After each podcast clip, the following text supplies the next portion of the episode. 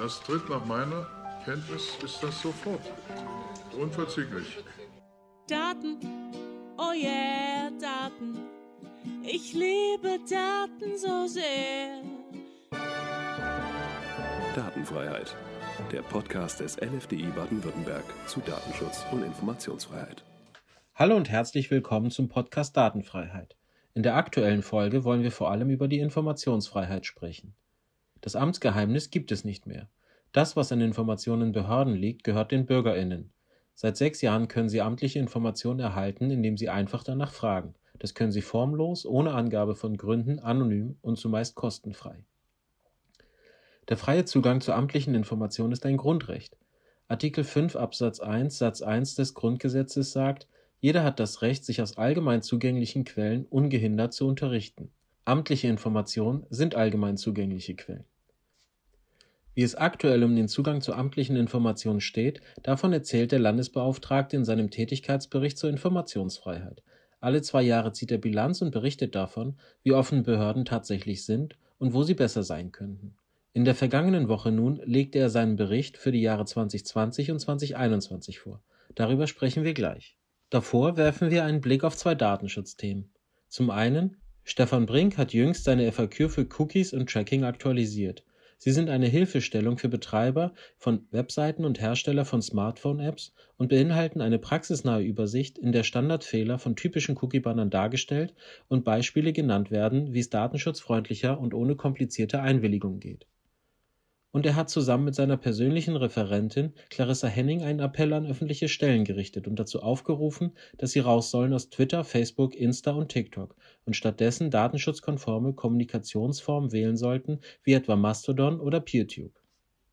Es gibt viel zu besprechen, Stefan. Grüß dich. Grüß dich, Chuck. Ich freue mich.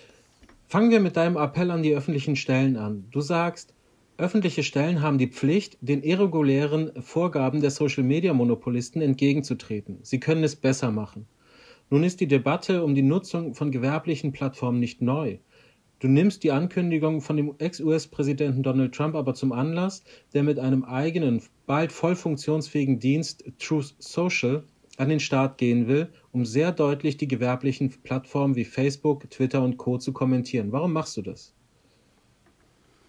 Naja, ich mache das zunächst mal äh, aus dem aktuellen Anlass. Äh, wer die Tätigkeit und das Verhalten von ähm, Ex-US-Präsident Donald Trump äh, auf Social Media, insbesondere auf Twitter, verfolgt hat, der weiß, welches Potenzial er da entfaltet hat, wie viele Follower er da gesammelt hat, wie viel Zuspruch und wie viel Widerspruch er hervorgerufen hat und äh, wie ähm, ja, in, er intensiv er dieses Medium genutzt hat. Das ist, glaube ich, ein guter Anlass, auch äh, in gewisser Weise ein abschreckendes Beispiel dafür, wie Social Media genutzt werden kann. Äh, Truth Social ist insofern ein Kristallisationspunkt für die Kritik, die wir schon seit langem äh, an äh, Social Media an sich üben. Aber wir machen es noch ein bisschen konkreter. Wir haben eine ganz bestimmte Blickrichtung. Wir kümmern uns um den Auftritt und um die Nutzung von Social Media durch öffentliche Stellen. Das ist ein eine wichtige Differenzierung die wir in den Blick nehmen müssen. Es geht jetzt nicht darum, generell ähm, nur sozusagen Social Media zu verdammen oder ähm, alle äh, Bürgerinnen und Bürger und Unternehmen aus Social Media heraustreiben zu wollen. Das ist nicht der Punkt. Mein Thema ist klar und präzise definiert. Es geht darum, dass öffentliche Stellen Social Media, jedenfalls soweit es um gewerbliche Plattformen geht, in dieser Form nicht mehr nutzen sollten, sondern auf Alternativen umsteigen sollten. Warum ist das ein Problem, gewerbliche Plattformen denn zu nutzen? Du bist ja relativ deutlich und sagst, nutzt die Alternativen. Ähm, nun sind alle äh, unterwegs auf Social Media, auf den gewerblichen Plattformen. Ähm, wie kann es denn gelingen, dass Alternativen genutzt werden? Naja, indem es Alternativen gibt und die müssen wir entwickeln. Äh, Im Moment äh, sind wir in einer Situation, wo sehr viel von den Social-Media-Angeboten äh, quasi Monopole sind, die ein klares gewerbliches Modell verfolgen. Das ist soweit Geschäftsmodelle auch im Netz stattfinden, nicht tragisch. Äh, dagegen haben wir Datenschützer nichts. Schwieriger wird es schon wirtschaftlich gesehen, wenn es Monopole sind, also man keine echten Alternativen hat. Und noch schwieriger, und dann bin ich bei meinem Thema, äh, wird das Ganze, äh, wenn solche Angebote von öffentlichen Stellen genutzt werden, also von Behörden, die einer besonderen Rechtsbindung unterliegen, die sozusagen auf unsere Verfassung eingeschworen sind, die auch immer und überall die Bürgerrechte äh, ähm, der Bevölkerung schützen müssen. Und wenn wir dann sehen, dass auf diesen Social-Media-Plattformen die Rechte der Bürgerinnen und Bürger verletzt werden, zum Beispiel unser Anspruch darauf, dass unsere Daten in transparenter Weise verarbeitet werden, dass wir nicht über den Tisch gezogen werden, dass wir nicht hintergangen werden, dass wir äh, Rechte auf Auskunft haben, Rechte genau, genau zu wissen, was dort stattfindet, Löschansprüche. All das sind Dinge, die von vielen der Social-Media-Anbieter schlicht und ergreifend ignoriert werden. Es gibt eine ganze Reihe inzwischen von höchstrichterlicher Rechtsprechung, zum Beispiel vom Europäischen Gerichtshof, dass solche Plattformen wie Facebook nicht ohne weiteres datenschutzkonform betrieben werden können. Das ist eine gemeinsame Verantwortlichkeit von Facebook auf der einen, aber eben auch von den äh, Fanpage-Betreibern auf der anderen Seite gibt und dass die Fehler, die dort gemacht werden, nicht nur Facebook ähm, irgendwo im fernen, in, in den fernen USA äh, angekreidet werden können, sondern dass auch diejenigen, die diese Plattform für sich und ihre eigene Informationspolitik nutzen, dass die dafür mitverantwortlich sind. Und das ist eine Verantwortung, die öffentliche Stellen nicht tragen können. Wenn da etwas Rechtswidriges passiert, dann dürfen sich öffentliche Stellen daran nicht beteiligen. Außerdem, äh, es ist äh, tatsächlich inzwischen eine Situation eingetreten, wo auf diesen Social-Media-Plattformen eine Erosion unserer demokratischen Grundlagen äh, betrieben wird. Ich behaupte gar nicht, dass das absichtlich ist, aber es gibt einen Zusammenhang mit dem Geschäftsmodell. Diese Zusammenhänge äh, sind gut erforscht inzwischen. Ähm, es gibt äh, eine Tendenz von Social Media dafür zu sorgen, dass es sowas wie Filterblasen gibt, dass sich also Menschen abkapseln, glauben, sie seien in einer großen schweigenden Mehrheit, weil sie so viele Ansprechpartner finden, die ihre sehr speziellen, zum Teil auch wirklich äh, problematischen Ansichten teilen. Das sind äh, Zentrifugalkräfte, die unsere Gesellschaft in Frage stellen, die aber letztlich auch an den Grundlagen unseres freiheitlichen Staates rütteln. Und ähm, da gilt der alte Satz ähm, des großen Staatslehrers Böckenförde, dass unser Staat nicht alle Voraussetzungen, auf denen er fußt, auch selber garantieren kann, sondern die Bürgerinnen und Bürger müssen dafür sorgen, dass wir in einer Situation leben, wo es etwas, so etwas gibt wie ein demokratischen gesellschaftlichen Austausch, dass es sowas wie Rede und Gegenrede gibt, dass es keine Zersplitterung, Vereinzelung oder Abkapselung von Teilen der Gesellschaft gibt. Und deswegen tun die öffentlichen Stellen in unserem Land wirklich sehr, sehr gut dran, wenn sie sich bei ihren eigenen Öffentlichkeitsbemühungen sehr genau überlegen, welche Kanäle sie nutzen und welche sie nicht nutzen. Mein dringender Appell heißt, raus aus Facebook, raus aus Twitter, raus aus Instagram. Das sind Kanäle, die öffentliche Stellen nicht nutzen wollen, weil sie so letztlich unsere demokratischen staatlichen Grundlagen erodieren. Du sprichst auch ähm, das Thema Wahrheit und Fake an. Ähm, Truth Social bezeichnenderweise äh, von, von Donald Trump, dem Ex-Präsidenten, auch Truth Social benannt, also die Wahrheit ähm, benennen wollend oder was auch immer. Und du schreibst auch, dass äh, man nicht äh, jedem Fake eine Wahrheit entgegensetzen muss, amtlich, und es kein Wahrheitsministerium geben kann. Nun, wenn wir Wahrheit, Fake, das Wahrheitsministerium nehmen, nun können wir jetzt nicht ausführlich über den Krieg in der Ukraine sprechen, aber einen Aspekt, den möchte ich aufgreifen. Eine Journalistin hat gesagt, dass der Krieg in der Ukraine auch ähm, der erste Social-Media-Krieg ist. So sind Social-Media-Kanäle für die BürgerInnen oft die einzige Möglichkeit, sich noch halbwegs zu informieren, so meinte sie. Gleichzeitig dienen Social-Media-Beiträge aber auch der sehr subjektiven Wahrheitserzählung und der Desinformation, sodass viele nicht mehr wissen, was jetzt stimmt und was nicht. Was bedeutet das eigentlich? das bedeutet für mich zunächst mal, dass man äh, die Nutzung und äh, den Nutzen von Social Media sehr differenziert sich anschauen muss. In unterschiedlichen Konstellationen wird das sehr unterschiedlich sein. Es ist überhaupt keine Frage, dass Social Media in einer gefestigten Demokratie, die in Frieden lebt, eine andere Rolle spielt als in einer Ausnahmesituation, als es in einer kriegerischen Situation. Und natürlich kann es sein, und äh, das kann ich gut nachvollziehen, was die Journalistin sagt, dass in einer kriegerischen Situation, wo von staatlicher Seite tatsächlich nur noch Desinformation zu erwarten ist, dass Social Media, also die unmittelbare Kommunikation auch zwischen Bürgerinnen und Bürgern, äh, eine gute, eine hilfreiche, eine nahezu unverzichtbare Möglichkeit sein kann, äh, sich über ähm, den Krieg, über die Folgen und über äh, den Stand äh, der Dinge auszutauschen. Deswegen ähm, ist auch überhaupt nicht zu bestreiten, dass Social Media immer ambivalent ist, immer uns auch zwei Gesichter zeigt. Ähm, in der Anfangsphase des Internets, äh, der insbesondere das Internet 2.0, wo wir angefangen haben, darüber zu kommunizieren, nicht nur Wissen rauszuziehen aus dem Netz, sondern auch selbst hineinzustellen. Da war das ein Freiheitsraum. Natürlich, das war die Chance, ohne Gatekeeper auch mal die eigene Meinung verbreiten zu können, auch kontrovers diskutieren zu können und ähm, nicht sozusagen sich mit dem zufrieden geben zu müssen, was ähm, unsere Medien uns äh, präsentieren.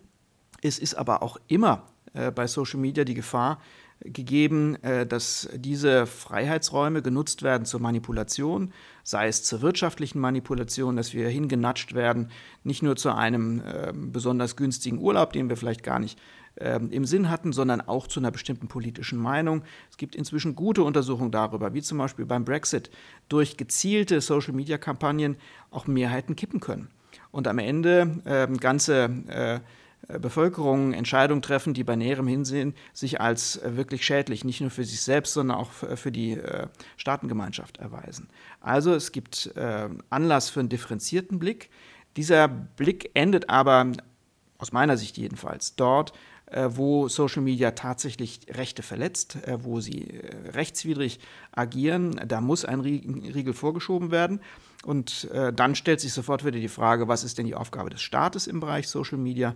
Äh, und da wird man auch wiederum differenzieren müssen. In der Krise, ähm, wenn es also um so etwas Elementares geht wie beim äh, Angriffskrieg äh, Russlands auf die Ukraine, ist es vollkommen nachvollziehbar, und da wäre ich als Datenschützer der Letzte, der sagen würde, oh, ähm, jetzt nutzt man aber lieber nicht Social Media, weil dort möglicherweise auch Fake News verbreitet wird. Nein, wir brauchen umgekehrt die Chance der Bürgerinnen und Bürger überhaupt miteinander zu kommunizieren, getragen natürlich von einer Einsicht, dass nicht alles, was dort verbreitet wird, auch äh, wahrheitsgemäß ist. Übrigens nicht äh, jeder Account, der angeblich auf, eine, auf einen Bürger hinweist, auch tatsächlich von einem Bürger betrieben wird. Das kann ein Bot sein, das kann auch eine staatliche Stelle sein. Also auch da brauchen wir äh, auch in Kriegszeiten eine große Medienkompetenz. Diese Ausnahmesituationen dürfen wir jetzt aber nicht übertragen auf unsere deutsche staatliche Situation, wo wir einen gefestigten Rechtsstaat haben, der sich nicht nur an Regeln hält, sondern auch ähm, Regeln äh, durch sein eigenes Verhalten bestärken kann. Deswegen die Argumentation, einer öffentlichen Stelle auf Social Media zu gehen und zu sagen, ich habe da so eine tolle Reichweite, äh, hat mir noch nie eingeleuchtet. Das ist ein wirtschaftliches Argument. Der Staat denkt so nicht. Der denkt nicht in Followern, der äh, denkt tatsächlich an das Wohl der Bürgerinnen und Bürger. Und ähm, deswegen zweite Angriffs- oder Verteidigungslinie der ähm, äh, deutschen Behörden, die auf Social Media bleiben wollen, heißt ja immer, auf Social Media wird so viel Unwahrheit erzählt, so viel Fake News verbreitet. Wir müssen ein, eine Gegenposition aufbauen. Wir müssen dafür sorgen, dass die Wahrheit im, im sozialen Netz auch vorkommt. Da wirklich mein herzlicher Appell, das ist nicht Aufgabe des Staates. Äh, hinter ähm, jeder Diskussion von Bürgerinnen und Bürgern zu stehen und zu sagen, so, ich mache jetzt mal einen Faktencheck und erkläre euch, wie die Lage ist. Wir haben aus gutem Grund keine Wahrheitsministerien, wir führen auch keine Zensur von äh, privaten Diskussionen durch, auch wenn es schwer zu ertragen ist, was da zum Teil verbreitet wird. Das ist nicht Aufgabe des Staates, ähm, sozusagen von sich aus in politische äh, Debatten der Gesellschaft einzugreifen. Der Staat kann gute Informationen liefern, er kann sie bereitstellen, er kann ähm, auch sicherlich Aufklärung betreiben, aber das bitte schön auch nur in angemessener Art und Weise und nur auf Kanälen und Plattformen, die er auch rechtmäßig bedienen kann. Dann kommen wir äh, mal zu den baden-württembergischen Behörden. Wir betreiben ja eine eigene Instanz auf Mastodon und die ist auch offen für die öffentlichen Stellen. Und auf unserer Instanz sind die Landesregierung, Ministerien, Städte, Unis und auch eine Kultureinrichtung wie die städtischen Museen in Freiburg. Wie, wie würdest du das einordnen? Wie, auf welchem Stand sind wir gerade, was die Nutzung von alternativen Kanälen angeht? Ich bin da eigentlich ähm, positiv überrascht, äh, fast begeistert äh, über die Art und Weise, wie öffentliche Stellen unser Angebot nutzen. Mastodon ist, äh, machen wir uns keine falschen Vorstellungen, zunächst mal eine sehr kleine Alternative, eine Alternative mit überschaubarer Reichweite, äh, mit Sicherheit nur ein Bruchteil der Nutzerinnen und Nutzern, äh, die wir ähm, zum Beispiel auf Twitter haben und dort erreichen könnten. Dennoch eine ganz wichtige Alternative und ich bin den öffentlichen Stellen in Baden-Württemberg sehr dankbar, dass sie jetzt inzwischen in dieser großen Zahl bei uns auch ähm, angedockt haben und ihre eigenen Accounts aufgemacht haben. Insbesondere auch der Landesregierung, die mit zahlreichen Ministerien inzwischen äh, bei uns äh, mit dabei ist und äh, das trötet, was sie auch auf Twitter oder auf anderen Plattformen trötet. Das ist eine sehr, sehr gute Entwicklung, die äh, so ein bisschen auch getragen ist von einem sanften Druck, den wir da entfaltet haben. Wir haben äh, nämlich tatsächlich mit den öffentlichen Stellen schon vor mehr als zwei Jahren sehr deutlich geredet und haben ihnen gesagt, passt mal auf, ähm, Twitter und Co könnt ihr so nicht mehr rechtmäßig nutzen. Das Mindeste, was wir von euch verlangen, ist, äh, dass ihr die Informationen, die ihr den Bürgerinnen und Bürgern zur Verfügung stellen wollt, auch auf legalem, auf rechtmäßigem Wege auf einer Plattform anbietet, die man nutzen kann, ohne dass man wirtschaftlich ausgebeutet und in seinen Rechten verletzt wird. Und ich bin der Landesregierung und auch den öffentlichen Stellen sehr dankbar, dass sie dieses Angebot genutzt haben. Das eröffnet mir als Aufsichtsbehörde über äh, die öffentlichen Stellen in Baden-Württemberg die Möglichkeit, tatsächlich noch für eine gewisse Zeit äh, deren Social-Media-Auftritte zu dulden und ähm, zu hoffen und äh, darauf zu warten, dass möglichst viele auf diesen alternativen rechtmäßigen Weg umschwenken, dass am Ende tatsächlich äh, die öffentlichen Stellen aus gewerblicher Social Media, die nicht rechtmäßig genutzt werden kann, äh, verschwinden müssen. Das steht fest. Die Frage ist eine Frage des Timings. Ich glaube, dieser schrittweise Weg, über eine Alternative zu gehen, die Alternative stark zu machen, auch Mastodon als äh, Instanz äh, attraktiv zu machen. Je mehr Stellen dort sind, die Informationen verbreiten, die in die Diskussion gehen, die ähm, ja einfach ähm, gute, transparente Behördenarbeit machen, desto mehr Nachfrage wird es auch geben. Und äh, deswegen wird Mastodon aus meiner Sicht äh, sich sehr schön und positiv entwickeln. Das ist übrigens auch, darauf kommen wir ja nachher noch zu sprechen, ein schöner Beitrag zur Informationsfreiheit. Eine Behörde, die auf Mastodon ihre, wenn es nur ihre Pressemitteilungen sind, äh, teilt und dort klar macht, wie sie arbeitet, leistet einen guten Beitrag für eine offene, nachvollziehbare, transparente Verwaltung. Und das kann ich nur begrüßen. Du hast angekündigt, dass wir bis Ende März ungefähr ähm, eine PeerTube-Instanz zum Laufen bringen wollen. Ähm, kriegen wir das hin? Das hoffe ich sehr. Ähm, jedenfalls kriegen wir es hin.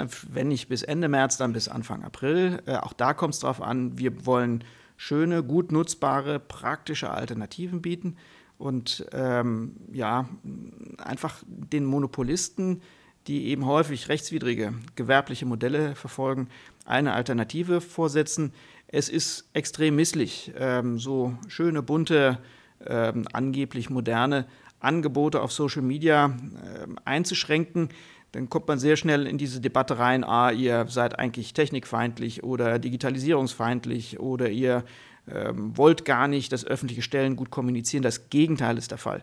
Wir sind, äh, jedenfalls geben wir uns große Mühe, äh, modern in unseren Angeboten. Äh, wir nutzen auch aktuelle und äh, moderne Kommunikationsmöglichkeiten.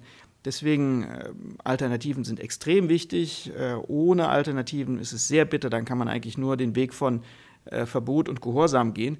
Wollen wir ähm, nur zur Not, äh, wenn wir einen sanften Weg wählen können über Alternativen, dann äh, wird sich die Thematik, muss jetzt unbedingt unser Ministerpräsident auf TikTok einen Kanal eröffnen.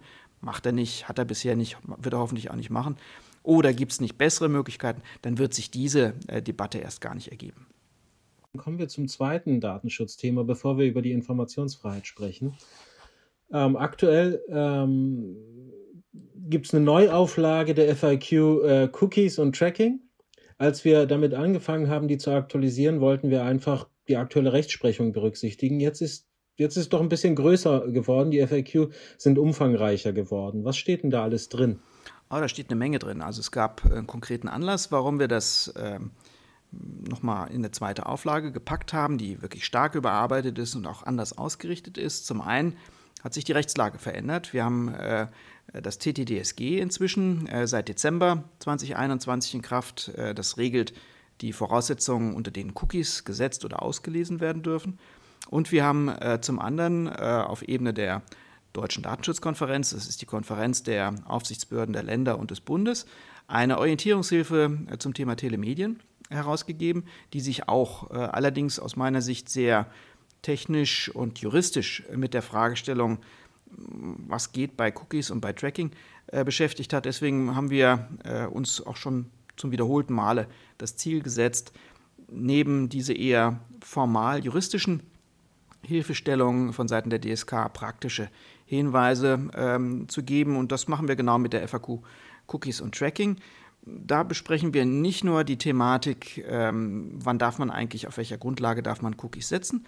Äh, da sind in der Regel zwei Einwilligungen erforderlich, eine nach dem TTDSG und eine, wenn ich die Daten später verarbeiten will, nach der Datenschutzgrundverordnung sondern wir beschäftigen uns auch mit Fragen wie zum Beispiel, wie sieht denn eine rechtskonforme Reichweitenanalyse aus? Stichwort Google Analytics, ein Dienst, der durch eine ganze Reihe von Entscheidungen, äh, unter anderem der österreichischen, der äh, französischen, der holländischen Datenschutzaufsichtsbehörden jetzt stark unter Druck gekommen ist. Da, der Druck wird auch noch weitergehen. Da suchen wir dringend nach guten Alternativen. Auch dazu äh, verhalten wir uns in der, äh, den FAQs. Aber wir beschäftigen uns auch mit äh, der Fragestellung, wie bette ich eigentlich Social-Media-Angebote, also zum Beispiel ein YouTube-Video, auf meiner Webseite so ein, dass dabei meine Besucherinnen und Besucher der Webseite nicht in ihren Rechten verletzt werden. Und ähm, da geben wir viele Hinweise. Das Kernstück der FAQs äh, sind allerdings ein, ein sehr schöner Teil, den ich mir gerne angucke und der auch viel Spaß macht. Ähm, das ist der Teil, äh, was für Cookie-Banner sind denn im Moment eigentlich so im Netz zu finden. Äh, und was sind denn da die Standardfehler? Wir haben äh, Beispiele aus der Realität genommen, haben sie, um nicht gleich äh, verklagt zu werden, ein bisschen äh, verfremdet, damit man nicht direkt sehen kann, ah, das ist das Einwilligungsmodell des Spiegel oder das ist äh, dasjenige von einem anderen Verlag. Äh, haben sie also ein bisschen ähm, ja, abstrahiert, sage ich mal vorsichtig, und dann sehr schön klare Maßstäbe entwickelt, was daran alles nicht passt, was daran nicht geht das ist auf der einen Seite ein schöner Beitrag zu äh, einer aufklärenden Arbeit einer Aufsichtsbehörde. Wir sagen nicht nur den Bürgerinnen und Bürgern, sondern auch den Anbietern von solchen Webseiten, was wir zukünftig akzeptieren, was wir nicht akzeptieren. Und zwar ähm, sehr genau, sehr konkret. Ähm, und äh, ein zweiter wichtiger Gesichtspunkt für uns als Behörde, diese FAQs sind gleichzeitig unser Maßstab bei der Vollzugsarbeit, die jetzt kommt. Äh, wir haben ja nicht nur die Aufgabe, äh, kluge Hinweise zu geben, was äh, bei Cookies geht und was nicht geht, sondern wir müssen das natürlich auch umsetzen. Und genau das machen wir jetzt in einem, naja, sagen wir mal, teilautomatisierten Verfahren. Wir haben die Maßstäbe festgelegt, äh, nach denen wir vorgehen wollen und äh, machen uns jetzt dran, die wirklich große Zahl von Beschwerden, die, die wir über ähm, Cookie-Banner äh, von Stellen bekommen haben, die in Baden-Württemberg ihren Sitz haben, die gehen wir an. Dort schreiben wir freundliche Briefe hin, verweisen auf unsere FAQs, geben den verantwortlichen Stellen Gelegenheit, mal drüber nachzudenken, ob ihre Cookie-Banner so klug und sinnvoll konstruiert sind, geben ihnen dann in einem zweiten Schritt unsere Meinung zur Kenntnis, äh, gegen welche konkreten Punkte unserer FAQs ihr Banner verstößt, geben den Herrschaften Gelegenheit, das zu korrigieren und danach kommt der Verwaltungsvollzug. Also ein, wie ich finde, sehr schönes, gut abgestimmtes, transparentes Behördenverfahren. Das heißt, es lohnt sich für alle da mal reinzugucken, nicht nur um herauszufinden, dass Reichweitenmessung datenschutzkonform geht, sondern da sind tatsächlich die Maßstäbe, die wir, die wir anlegen, wenn wir ins Gespräch mit, äh, mit äh, Unternehmen äh, gehen, die äh, Cookie-Banner anbieten. Absolut. Das ist äh, hilfreich für diejenigen, die sich in ihren, in ihren, Rechten verletzt sehen, wenn sie durchs Netz surfen und von Cookie-Bannern belästigt werden. Ähm, vielleicht ein ganz kurzer Hinweis äh, dabei, die Cookie-Banner sind nicht von den Datenschützern gefordert. Im Gegenteil, wir geben auch in den FAQs gute Hinweise, wie man ohne Cookie-Banner auskommt, indem man schlicht und ergreifend darauf verzichtet, die Bürgerinnen und Bürger äh, zu stark auszuspionieren und sie in ihren Rechten zu verletzen. Wenn ich das nämlich nicht mache, brauche ich auch keinen äh, Cookie-Banner, dann äh, biete ich nur ähm, oder nutze ich nur Cookies, soweit das erforderlich ist, um meine, äh, meinen Dienst überhaupt abzubilden. Ansonsten ähm, ist ein Cookie-Banner einfach nur ein Hinweis darauf, dass der Betreiber der Webseite ein weit darüber hinausgehendes äh, gewerbliches Modell verfolgt und ähm, deswegen äh, ja, äh, uns mit Hinweisen belästigt und dass die Cookie-Banner manchmal etwas komplexer gestaltet sind, ist auch keine, keine Vorgabe des Datenschützers.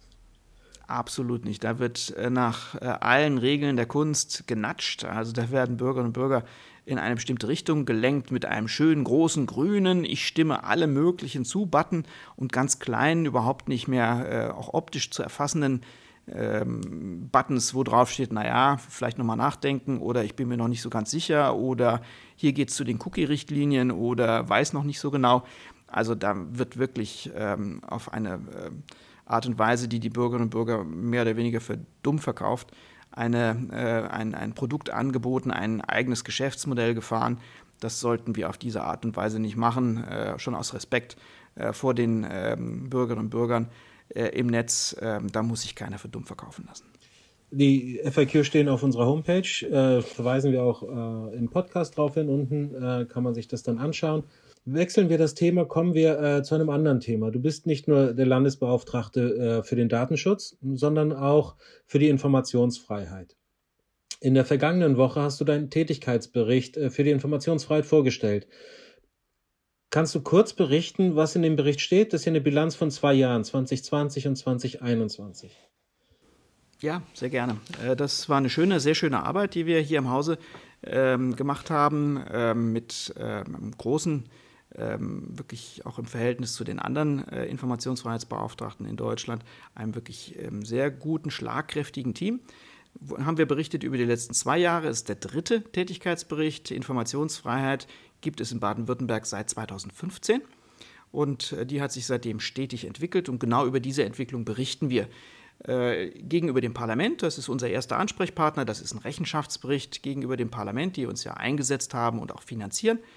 Aber es ist zugleich natürlich auch ein Bericht äh, für die Öffentlichkeit und für die Bürgerinnen und Bürger, die wissen wollen, wie steht es denn um die Informationsfreiheit in äh, Baden-Württemberg. Wir schildern dort, wie wir arbeiten, was für Aufgaben wir haben, wie wir diese Aufgaben erledigen. Wir sind die Anlaufstelle für die Bürgerinnen und Bürger, aber auch für die Behörden, die mit diesem neuen Gesetz ähm, Schwierigkeiten haben, Fragen dazu haben, damit vielleicht noch nicht optimal umgehen. Wir beraten äh, ganz friedlich und unterstützend in beide Richtungen, also helfen Bürgerinnen und Bürgern an die Informationen bei amtlichen Stellen ähm, zu kommen, die sie gerne haben möchten. Und umgekehrt erklären wir Behörden erstens, dass sie diese Informationen rausrücken müssen und zweitens, äh, wie sie das am besten, am günstigsten machen können. Ähm, der Tätigkeitsbericht ist da immer ein schöner Spiegel unserer Arbeit ähm, auch übrigens Platz, um mal die ein oder andere ähm, interessante oder spannende Begebenheit zu erzählen. Wir haben eine Fülle von Einzelfällen, übrigens jedes Jahr äh, immer mehr Fälle, wo wir eingeschaltet werden. Und das geht äh, wirklich von baurechtlichen Fragestellungen dass ich gerne wissen äh, möchte, na, die, das Gebäude auf dem Grundstück meines Nachbarn, das sieht schon so windschief auf, aus. Möglicherweise fällt das demnächst um. Da war doch vor zwei Wochen die Baubehörde. Was kam da eigentlich bei der Prüfung raus? Das kann man erfragen über die Informationsfreiheit und sich versichern lassen, ja, gut, dass du fragst, das Gebäude fällt innerhalb der nächsten drei Tage um. Oder nein, Entwarnung, äh, sieht alles gut aus bis hin zu äh, so kuriosen Anfragen. Das war eine besonders schöne Anfrage, die wir hatten vor einiger Zeit. Äh, da ging es um das Zuchtbuch von Orang-Utans im Zoo von Karlsruhe. Also ähm, da hat sich ein Bürger schlicht und ergreifend für die Verwandtschaftsverhältnisse von Orang-Utans in europäischen Zoos interessiert und wollte dafür auf das dafür angelegte Zuchtbuch zurückgreifen, wo drin steht, äh, wer mit wem ähm, welchen kleinen Affen gezeugt hat und wie die miteinander verwandt sind. Äh, auch das sind übrigens amtliche Informationen. Das, das Zuchtbuch lag in Karlsruhe und es ging, wenn ich es richtig weiß, um die Frage, wie ist ein Orangutan aus Leipzig mit dem in äh, München verwandt, weil eines der beiden Tiere nach Vietnam gebracht werden sollte. Und weil das Zuchtbuch am Karlsruher Zoo war und der Karlsruher Zoo eine öffentliche Stelle, musste Auskunft erteilt werden. Absolut, absolut. Genau so ist das. Auch das kann Gegenstand einer Anfrage nach dem Informationsfreiheitsgesetz sein. Alle Informationen in der Hand von Behörden sind für Bürger zugänglich. Da gibt es wenige Ausnahmen nur. Und äh, dementsprechend gehörte das dazu. Ähm, als Datenschützer könnte man natürlich sagen, naja, ob das jetzt äh, sozusagen im Sinne der Persönlichkeitsrechte der äh, Orang-Utans äh, so großartig war, ähm, die Verwandtschaftsverhältnisse aufzudecken. Aber Spaß beiseite, war ein guter Fall. Äh, war wirklich ein schöner Fall, wo alle Beteiligten am Ende auch gelernt haben. Und übrigens, äh, der Antragsteller hat diese Informationen bekommen und weiß jetzt genau Bescheid. Die Grundlage, äh, die das ermöglicht, dass man als Bürger Infos vom Staat bekommen kann, ist das Landesinformationsfreiheitsgesetz. Ein wunderschöner Name, kurz LIFG. Nun hast du ähm, als du den Bericht vorgestellt hast, auch gesagt, das LIFG ist gut, aber wir brauchen ein Transparenzgesetz. Was ist der Unterschied äh, eines, äh, was ist der Unterschied von einem vom, vom Landesinformationsfreiheitsgesetz zum Transparenzgesetz? Das ist ein wichtiger Unterschied, ein äh, relevanter, ein qualitativer Schritt äh, von dem aktuellen Informationsfreiheitsgesetz hin zu einer neuen, auch digital unterstützten Wahrnehmung der Bürgerrechte. Im Moment ist es so, wenn der Bürger was von der, vom Staat, von der Verwaltung wissen möchte, muss er dorthin tappeln, seine Frage stellen, äh, bekommt entweder sofort oder in, innerhalb eines Monats die Antwort, muss möglicherweise dafür eine Gebühr bezahlen und äh, hat dann, was er möchte. Das ist mit relativem Aufwand verbunden. Ähm, er muss reisen möglicherweise, äh, er muss Zeit investieren, möglicherweise sogar Geld investieren und hat in gewisser Weise eine Hohlschuld. Das heißt, er muss sich die äh, Daten, die er gerne hätte von der öffentlichen Hand, die muss er sich abholen. Das geht wesentlich besser, zumal in digitalen Zeiten, wo jede Behörde inzwischen eine eigene Webseite hat, darüber auch häufig erreichbar ist und darüber auch kommunizieren kann. Was liegt also näher, als den öffentlichen Stellen die Aufgabe zu geben, stellt doch mal bitte die Informationen, die regelmäßig bei euch abgefragt werden oder an denen der Bürger erkennbar ein Interesse hat, auf ein, eine Internetseite bei euch, baut ein Transparenzportal auf, sodass aus der Hohlschuld eine Bringschuld wird. Ihr packt dort alle Informationen rein, die ähm, aus Sicht der Bürger interessant sein können. Und der Bürger surft irgendwann vorbei, schaut sich äh, mit Hilfe von Registern, dass die Daten, wo die Daten schön geordnet sind, schaut sich ähm, die Daten an, die er, für die er sich interessiert, holt sie sich ab, zahlt keinen Pfennig, hat wenig Aufwand. Also das ist doch eine neue, moderne, aktuelle Form der Kommunikation zwischen Staat und Bürger. Also dieses Transparenzgesetz soll auch ein, äh, ein Transparenzportal haben, zur Verfügung stellen, das dann gefüttert wird, zentral von allen öffentlichen Stellen, oder? Ja, das ist ein wichtiger Gesichtspunkt, der jetzt in der Debatte nochmal geschärft werden muss. Ähm, ich hatte eben schon angesprochen, die öffentlichen Stellen könnten das alle für sich machen, also jede Gemeinde, ähm, jedes Landratsamt, äh, jede, jedes Regierungspräsidium könnte jetzt ein eigenes Transparenzportal aufbauen. Ich glaube, sinnvoller ist was anderes das Ganze nämlich zu vernetzen. Äh, und da sehe ich eine wichtige Rolle der Landesregierung darin, ein solches Portal aufzubauen. Das ist jetzt auch kein Hexenwerk, da ähm, baue ich schlicht und ergreifend eine ähm, entsprechende Webseite auf, vernetze das mit den öffentlichen Stellen in Baden-Württemberg und gebe den Bürgerinnen und Bürgern die Chance, sich dort ähm, die Informationen abzuholen. Das sollte vom Land betrieben werden, das kann auch vom Land bezahlt werden übrigens kein ähm, riesiger Aufwand, schön vernetzt miteinander und dort findet sich dann nach einem entsprechenden Katalog für jede öffentliche Stelle ein, äh, eine Sammlung von spannenden, interessanten Informationen. Da stellen zum Beispiel die Kommunen ihre Bebauungspläne rein oder äh, öffentliche Stellen stellen dort ihre Haushaltspläne auf oder ihre Geschäftsverteilungspläne oder ihre Pressemitteilung, die sie ohnehin bei sich auf die, auf die Webseite stellen würden. All das kann man in einem Transparenzportal des Landes sammeln. Und der Bürger muss dann nicht mehr äh, mit relativ großer Mühe noch rausfinden, hat jetzt eigentlich meine Gemeinde äh, oder hat äh, die untere Landeswasserbehörde, hat hier eine eigene Webseite und ein eigenes Transparenzportal. Nein, das lässt sich zentralisieren. Dort marschiert er hin. Da sind die Angaben auch indexiert. Das heißt, dann kann ich mit Hilfe einer Suchfunktion sehr schnell mich nach vorne bringen und sagen, ich hätte gerne einen Bebauungsplan der Landeshauptstadt Stuttgart in dem und dem Bereich. Und dann Tatsächlich komme ich sehr schnell an meine Informationen ran, muss die Verwaltung gar nicht mehr in Anführungszeichen belästigen mit meiner konkreten Anfrage.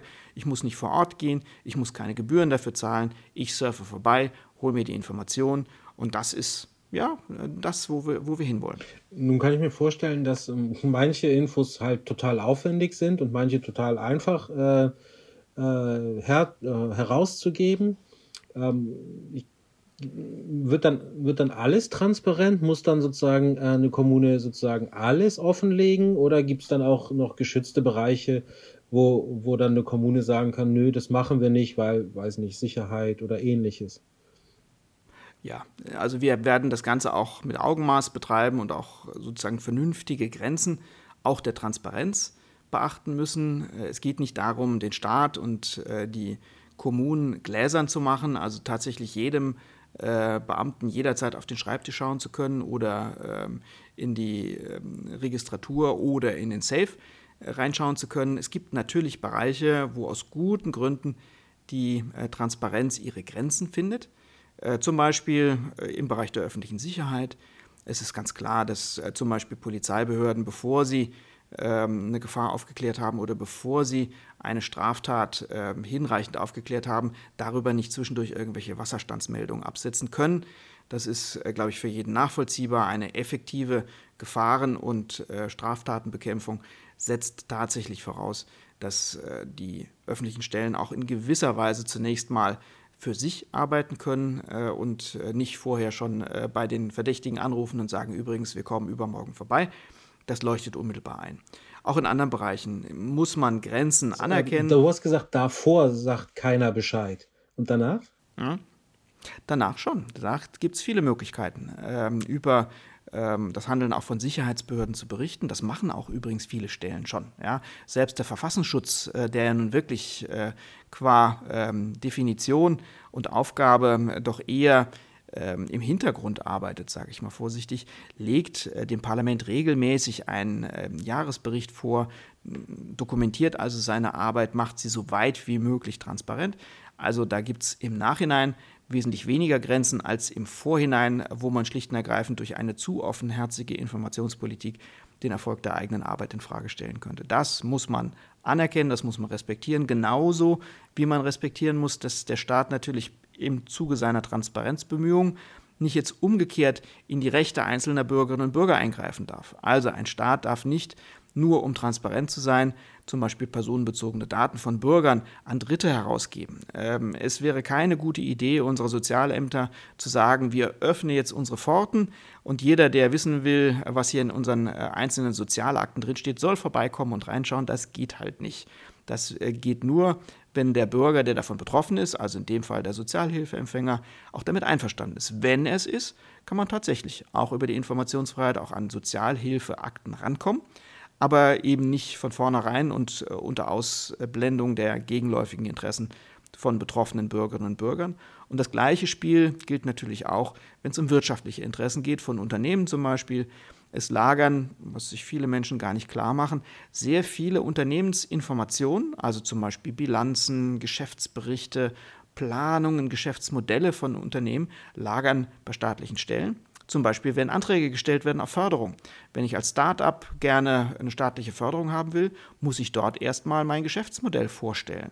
Und das sind äh, in der Regel Betriebs- und Geschäftsgeheimnisse, an denen der äh, Betreiber dieses Startups ein berechtigtes Interesse hat, dass das nicht die große Runde macht, dass insbesondere seine Konkurrenten nicht im Vorfeld schon wissen, was für eine tolle Geschäftsidee er hatte, damit sie das kopieren können. Also da muss der Staat auch dicht halten. Also private Interessen oder die Rechte und Interessen von Privaten müssen gewahrt werden. Auch das ist eine Grenze der Transparenz. Aber darüber hinaus würde ich sagen, das Amtsgeheimnis ist abgeschafft. Die öffentlichen Stellen können wirklich umfangreich über ihre Tätigkeit berichten und müssen sich auch in die Akten schauen lassen. Ähm, also das Transparenzgesetz, ähm, von dem du sprichst, das kommen soll, wird jetzt nicht dazu führen, dass alles transparent wird, aber es gibt genug Luft nach oben, um, um es besser zu machen. Ich nenne es mal besser als, als den Status quo. Absolut, absolut. Also auch im Vergleich gesehen, wir, wir können ja einfach gucken, wie machen andere Länder das andere deutsche Länder und im internationalen Vergleich, da hat äh, Deutschland und insbesondere Baden-Württemberg noch ganz erheblichen Nachholbedarf. Da ist das Ende der Fahnenstange noch überhaupt nicht erreicht. Transparenzgesetze sind jetzt eigentlich, äh, würde ich sagen, der Standard, wo man hin muss. Da sind wir noch hinterher. Äh, auch in der Gesamtentwicklung war Baden-Württemberg äh, immer ja, relativ spät dran. 2015 erst ein Informationsfreiheitsgesetz zu haben, war also mit Verlaub äh, mehr als 20 Jahre später als zum Beispiel die ähm, ostdeutschen Länder. Ich glaube, so sieht sich Baden-Württemberg nicht, dass wir äh, solche wichtigen und auch bürgerfreundlichen Entwicklungen so lange äh, verschlafen haben. Da können wir jetzt umso mehr investieren und umso fixer sein bei einem guten Transparenzgesetz, das äh, technisch gut aufgesetzt ist, wo die, das Land auch Verantwortung übernimmt, dieses Portal betreibt und äh, die Kosten dafür trägt und eben sich auch darum bemüht, dass die Informationen, die dort zu finden sind, wirklich weitgehend und umfassend sind und nicht kleinkrämerisch sich überlegt, ob möglicherweise nicht irgendeine Behörde äh, es lieber hätte, wenn Informationen vielleicht erst später oder gar nicht rausgegeben würden. Das ist der falsche Ansatz. Äh, das ist übrigens auch das Thema, weswegen ich bei der Informationsfreiheit äh, eigentlich immer relativ beruhigt drauf schaue. Beim Datenschutz weiß man nicht genau, wie der in 20 Jahren aussieht. Da ist äh, vieles, was in der Digitalisierung den Datenschutz stark unter Druck setzt. Bei der Informationsfreiheit bin ich mir sicher, dass die Zeit für uns spielt, dass die, auch die technologische Entwicklung für uns spielt. Es ist überhaupt keine Frage, dass wir in zehn Jahren, in 15 Jahren in Deutschland und Europa einen riesigen Schritt vorangekommen sind. Durch die Nutzung digitaler Möglichkeiten werden die Möglichkeiten für Transparenz so einfach und so naheliegend, das wird sich durchsetzen. Da kann der ein oder andere noch äh, versuchen, irgendwelche Rückzugsgefechte zu machen, aber unterm Strich bin ich ganz sicher, das Ding wird laufen. Was steht jetzt als nächstes an? Wie, was, was bringt die Zukunft? Die Zukunft bringt uns hoffentlich äh, noch in dieser Legislaturperiode ein gutes Transparenzgesetz für Baden-Württemberg. Darauf haben sich jedenfalls die Koalitionspartner äh, Grüne und CDU im Koalitionsvertrag von 2021 geeinigt.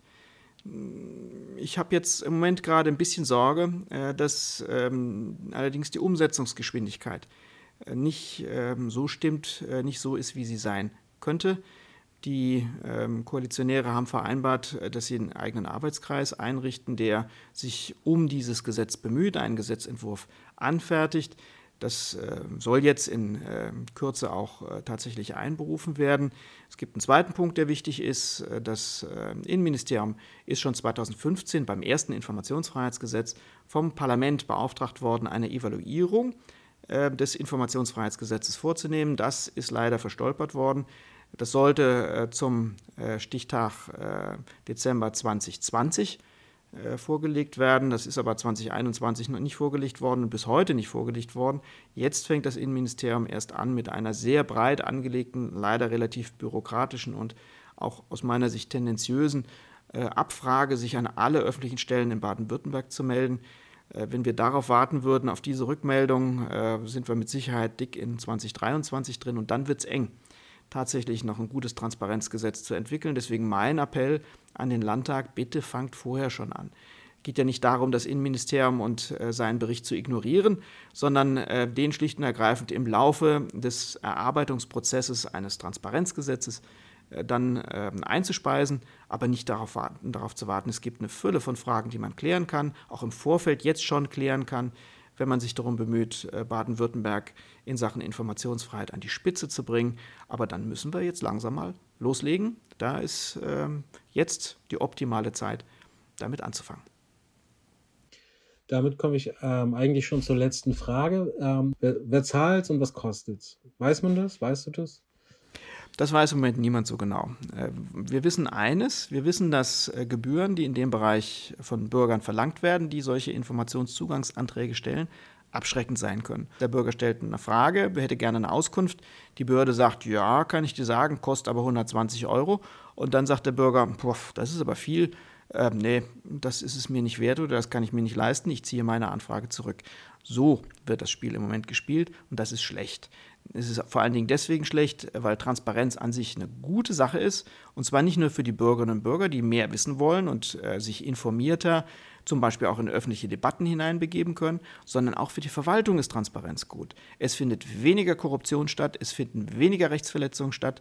Äh, die äh, Behörde macht sich immer stärker klar, wofür sie da ist, nämlich bürgerfreundlich dem Gemeinwohl zu dienen und äh, sich nicht abzukapseln und zurückzuziehen und die Bürger alle für mehr oder weniger unmündig zu halten. Nein, wir brauchen eine offene, eine bürgerorientierte Verwaltung und äh, deswegen sollten die, die Informationszugangsanträge stellen, eher belohnt werden, als dass sie finanziell auch noch bestraft werden. Deswegen die Gebühren äh, spielen in der Wahrnehmung des Rechts eine große Rolle. In den Stadtsäckeln äh, spielen sie überhaupt keine große Rolle. Äh, also ich schätze mal, ich kann es nicht genau sagen, aber ich glaube, es ist eine ganz plausible Schätzung, dass im Jahr in Baden-Württemberg über die Gebühren nach dem Informationsfreiheitsgesetz nicht mehr als zwischen 80 und 150.000 Euro eingenommen werden. Das äh, ist keine relevante Summe für ein reiches ähm, äh, Land wie Baden-Württemberg. Das sind äh, Kosten, die ohne jeden Zweifel das Land einfach übernehmen könnte. Dann wird halt ein Topf aufgesetzt, aus dem sich äh, Gemeinden, die besonders hohe Aufwände hatten, solche Informationszugangsanträge zu bearbeiten, äh, dann ab und zu mal bedienen können. Aber das ist eigentlich nichts, worüber wir reden müssen. Wir müssen in erster Linie dafür sorgen, dass die Kostenpflichtigkeit der Anträge nicht zum Zwecke der Abschreckung benutzt wird. Äh, wenn das vom Tisch ist, äh, wird sich die Gesamtlage auch deutlich entspannen. Und es gibt ja, wenn ich mit den Kollegen aus der Informationsfreiheit spreche, immer gute Beispiele. Es gibt ja Städte, die, die, die liefern gute Informationen. Na klar, na klar. Können wir auch nennen hier die Beispiele. Also wir sind mit Sicherheit ähm, äh, auch immer interessiert an, an den Leuchttürmen in der Debatte. Und es gibt genügend, äh, auch ganz kleine Kommunen, die von sich aus sagen, ich habe den Anspruch, ähm, transparent zu sein. Ich möchte meinen Bürgern erklären, was ich mache. Das machen sehr, sehr viele von sich aus, ohne überhaupt ans Informationsfreiheitsgesetz zu denken.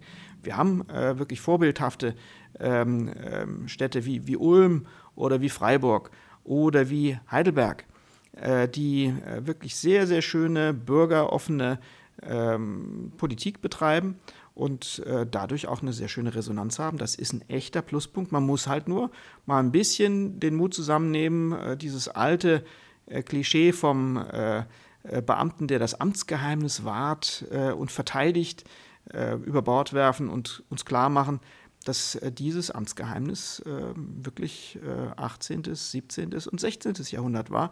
Wir sind im 21.